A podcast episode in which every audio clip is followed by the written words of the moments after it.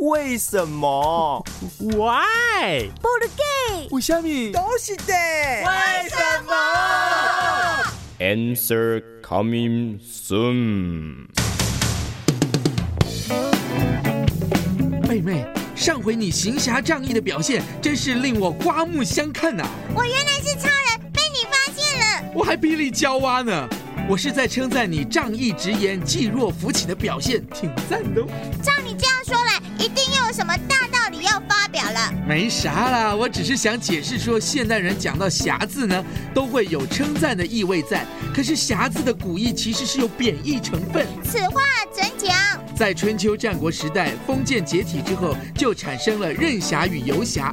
只要是非观相同的，就叫任侠；气势大、作威作福的，就叫游侠。那你麦克一定是那个时代的人哦，怎么说？ 因为他叫做霹雳游侠。哎，别胡扯了啦！那韩非子曾经批评侠是一群用武力违反法律的人，所以这时侠有贬的意思。那在汉朝以后，侠文化就发展成绿林好汉或帮派的意思。那黑手党不就叫做黑手侠？那林青霞、沈殿霞也是一个帮派的名字哦。哎，别乱说，小心被罚钱！我的故事还没讲完呢。在那时，“侠”字也是称赞说话守信、行为负责的人。